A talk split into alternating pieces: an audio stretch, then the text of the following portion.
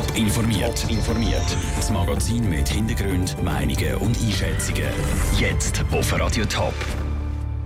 Wie sich der Rolf Erb vor seinem Tod noch für seine Familie eingesetzt hat und warum die Wahlen zu Frankreich so offen sind wie schon lange nur, das sind zwei von den Themen im Top informiert. Im Studio ist der Peter Hanselmann. Bis Ende August darf die Familie Erb im Thurgauer Schloss Eugensberg wohnen. Das hat heute der Kanton Thurgau mitteilt. Ursprünglich hätte die Familie ja in einer Woche müssen ausziehen Der Rolf Erb hat sich vor seinem Tod aber nochmal für seine Familie eingesetzt. Raphael Wallimann. Vor gut zwei Wochen ist der Winterthur Milliardenpleite Rolf Erb gestorben. Es ist das Ende von einer langen Leidensgeschichte. Seine Erbgruppe ist vor 14 Jahren pleite gegangen. Daraufhin ist ein langer Rechtsstreit losgegangen. Wegen Betrug ist dann der Rolf Erb vom Bundesgericht zu einer siebenjährigen Freiheitsstrafe verurteilt worden. Bevor er aber ins Gefängnis musste, ist der Rolf Erb gestorben. Vor seinem Tod hat er aber noch erreicht, dass seine Familie länger im Schloss Seugensberg bleiben darf, sagt der Anwalt der geschädigten Gläubiger, der Matthias Hotz. Fakt ist, dass der Rolf Erb aufs Konkursamt zugegangen ist mit dem Wunsch, dass man eben die Familie noch drin lässt im Schloss bis Ende August. Die Vereinbarung hat man dann mit dem Rolf Erb und seiner Lebenspartnerin geschlossen und unterschrieben, einen Monat vor seinem tragischen Tod. Der Rolf Erb hat gewünscht, dass die Familie im Schloss bleiben kann, bis das Schuljahr von seinen Kindern vorbei ist. Die Behörden haben dem schlussendlich zugestimmt, weil es eben auch ein spezieller Fall sei, erklärt Martin Wenk vom Konkursamt Thurgau. Das ist sicher sehr außergewöhnlich. Es ist auch ein außergewöhnlicher Konkursfall und wir haben eine Vereinbarung können abschließen mit der Familie Absheridan, wo eben beide Seiten noch etwas haben können erreichen Dank dieser Vereinbarung ist der Rolf Erb bereit gewesen, dass noch Vermögen aus Liechtenstein in die Konkursmasse hineinfließt. Zu dieser Konkursmasse gehört eben auch das Schloss Eugensberg und andere Besitz vom Rolf Erb. So zum Beispiel auch eine Sammlung von zwölf Oldtimer. Das wird jetzt alles verkauft. Für das Schloss gibt es auch schon eine Liste von Leuten, die sich dafür interessieren. Der Beitrag von Raphael Wallimann. Der Rolf Erb hat ja aber nicht nur das Schloss Eugensberg besitzt, sondern hat auch noch ganz viele andere Immobilien gehabt, unter anderem auch das Winterthur. Im Studio der Raphael Wallimann. Raphael, was passiert mit diesen Immobilien? Ja, also die Winterthur hat der Rolf Erb die Villa Wolfensberg und die Schlosshof Immobilien AG gehabt.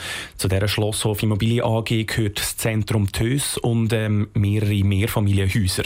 Und was passiert mit denen? Also einerseits bei der Villa Wolfensberg gäbe es schon verschiedene Interessenten. Es wird jetzt mal abgeklärt, was möglich ist auf dem Grundstück, dass man dann einen optimalen Verkauf kann machen von dem Grundstück. Und bei der Schlosshof Immobilien AG, dort ist es schon konkreter. Dort hat man schon einen Vorvertrag abgeschlossen mit dem besten Angebot. Die Behörden haben aber noch nicht bekannt gegeben, wer der Interessent ist. Das Ziel ist, dass man auch die Gesellschaft das Ganze verkauft, also das heißt Zentrum Dös die Mehrfamilienhäuser in einem Pack. Danke, Raphael. Die Pleite der Erbgruppe, das ist übrigens die zweitgrößte Firmenpleite in der Schweiz. Grösser ist nur noch die Swissair Grounding. Nach der tödlichen Schiesserei auf der Champs-Élysées in Paris laufen im Moment Ermittlungen auf Hochtouren. Es sind bis jetzt drei Leute aus dem Umfeld vom Attentäter verhört worden. Trotz dem Anschlag gestern Abend gibt es in Frankreich aber auch ein anderes, ganz grosses Thema. Präsidentschaftswahlen. Daniel Schmucki. Insgesamt elf Kandidaten wollen neuer Präsident von Frankreich werden.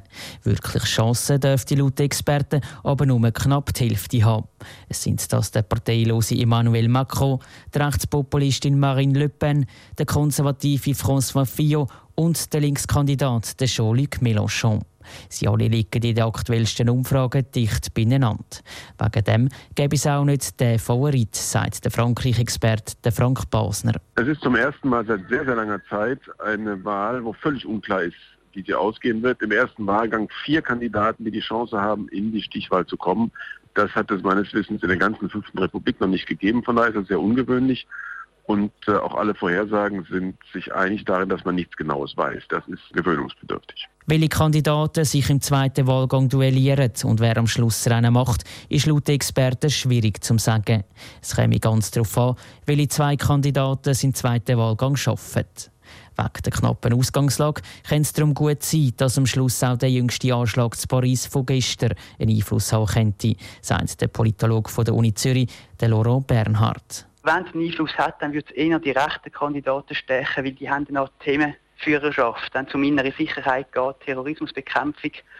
Und insofern könnten Marine Le Pen, aber auch der François Fillon davon profitieren. Und wenn man davon ausgeht, dass es ein knappes Rennen gibt, dann könnte das durchaus eine gewisse Bedeutung haben. Wegen dem Anschlag gestern Abend sind die Sicherheitsvorkehrungen rund um die Wahlen zu Frankreich nochmal verstärkt worden. Insgesamt sollen am Sonntag 50.000 Polizisten im Einsatz stehen der Daniel Schmucki über die Ausgangslage an der Präsidentschaftswahl zu Frankreich. Der erste Wahlgang der ist übermorgen, wie gesagt, am Sonntag. Erste Resultate und Zahlen gibt es dann vermutlich am Sonntagabend, so gegen die 8. Top informiert, auch als Podcast. Mehr Informationen gibt es auf toponline.ch.